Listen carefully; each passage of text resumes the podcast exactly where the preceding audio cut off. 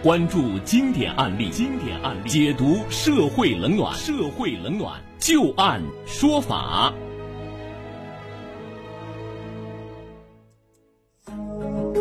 好的，欢迎大家继续关注收听由知金和律师张玉柱为您带来的旧案说法。接下来我们再来和大家说一个有关于父母和儿子之间因为房产所产生的一个纠纷。年近七旬的陈婆婆与儿子儿媳生活期间产生了矛盾。陈婆婆说啊，儿子和媳妇不孝顺，明明早已经买了房，却出租给其他人，赖在父母家不说，还多次对他进行打骂，甚至还要把他赶走。为此，他只好将儿子和儿媳告上法庭，要求他们搬走。而面对母亲的控诉，儿子却给出了另外一番说法。他强调自己并没有不孝，更没有对母亲动粗。母亲住的房子就是他出资购买的，当时就和母亲口头约定，他有一半的产权。这个事情究竟是怎么回事呢？接下来我们就来看一看啊这个案例的前因后果。陈婆婆回忆说，一九九六年的时候，在丈夫过世之后两年，她从丈夫单位购买了一套位于黄浦区的四十多平方米的房改房。而在购房之前，她和丈夫还有孩子也一直住在这套房子里。因为当初结婚的时候，她和丈夫没有房产，丈夫单位为此分了这套房给他们夫妻居住。在此之后，儿子张伟也在天河区买了一套房产。陈婆婆说，儿子一家人买了新房之后，却没有搬出去住，依旧是和她挤在黄埔这套房改房里生活。那么新房则是用来出租收取租金的。然而，陈婆婆和儿子一家人生活期间啊，相相处的并不融洽。陈婆婆说，一九九八年，儿子儿媳竟然将她赶出家门，她只好在外租房生活。后来，她白天待在涉案房改房当中，晚上则在出租屋里休息。陈婆婆说，她多次要求儿子一家人赶快搬走，将房屋交给她居住，但是对方一直不肯搬。无奈之下，陈婆婆只好将儿子和儿媳告上法院，要求他们尽快搬出房屋，交还给她使用。面对母亲的指控，儿子张伟声称不属实。他指出，母亲之所以现在会起诉他们夫妻俩要回房子，完全是因为这个房屋所在地准备进行城市改造，而这个房子也要面临拆迁，因此母亲才会和他们产生纠纷。张伟说，涉案的房改房是他出钱购买的。当时父亲所在的单位进行住房改革，经过他和父亲单位的多次协商，决定由他出资，以母亲的名义购买了涉案的房改房。当时他还和母亲达成了口头协议，约定这个房屋的产权，他和母亲每人各占一半，他负责照顾母亲，将来在母亲去世之后，母亲占有的一半房屋产权都归他所有。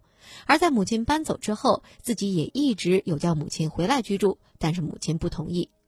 对于儿子出资购房的说法，陈婆婆承认购房款的确是儿子缴纳的，但她也说这是因为当时自己的钱都给了儿子结婚，自己已经没有钱了，所以才和儿子口头协商涉案房屋一人一半。陈婆婆认为，当时的口头协议应该无效，因为当时协议约定是有条件的，也就是儿子应该孝敬她，但儿子并没有做到。陈婆婆表示，儿子经常打她，还拿刀吓唬她，所以她不愿意继续和儿子一家人同住了，并且将房屋全部要回。如果儿子同意搬走，她答应补偿儿子五千元。而据陈婆婆的控诉啊，在她和儿子一家人生活期间，儿子儿媳多次和自己发生争吵，甚至多次动手打她，说打了我九次，我才报了警。面对母亲的控诉，儿子张伟自认冤枉，声称他和妻子没有不孝顺母亲，更没有动手打他，母亲说的遭受殴打等指控根本就不存在。张伟说啊，说他刚结婚的时候，母亲就经常和儿媳发生争吵，看到两个人争吵，他去调解，为此呢，把母亲拉到了一边，母亲就认为他是在打他。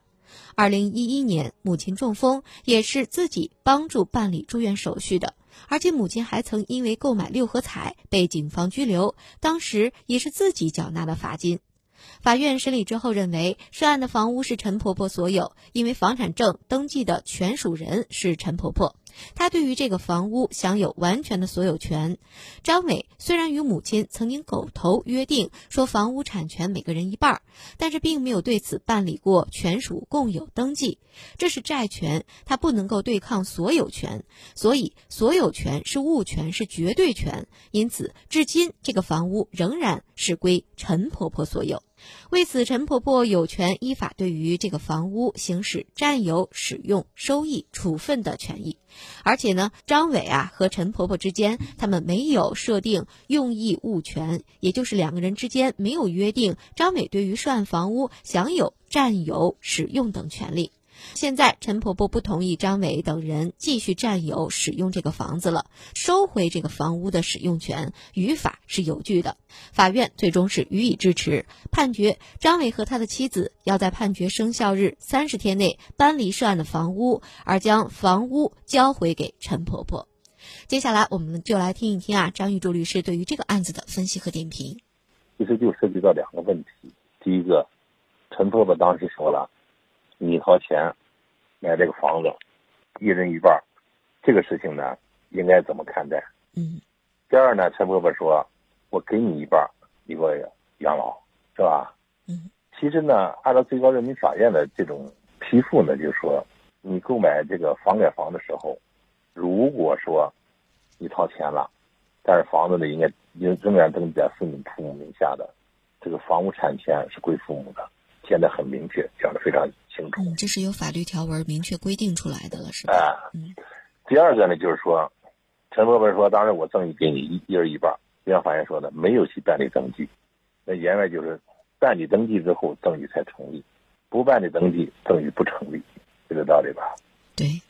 第三个就是说，我办理赠与呢，就像陈伯伯讲的，我呢是有条件的。嗯。你这个条件没有达到，我也不给你办。当然说，法律上的事情讲清楚了，那么陈婆婆应该不应该检讨自己呢？或者天下的父母应该不应该检讨自己呢？也应该。陈面讲一句说，孩子都是好孩子，只有父母教育不当，是吧？没有坏孩子。那么你自己的儿子走到今天这个地步，虽然你现在很可怜，但是呢，你当时的教育是不是有问题，是吧？所以说呢，我们天下的父母听到我们这个节目之后，也都应当吸取经验教训。对孩子的溺就是对孩子的害，弄了一个就一个儿子，千方百计呵护啊，是吧？呵护来呵护去，最后就呵护成陈婆婆儿子家这种玩意儿了。所以说呢，对于孩子的严格教育，作为父母来讲，这是必须的，否则的话，将来你必须要为你今天的这种溺爱行为付出相应的代价。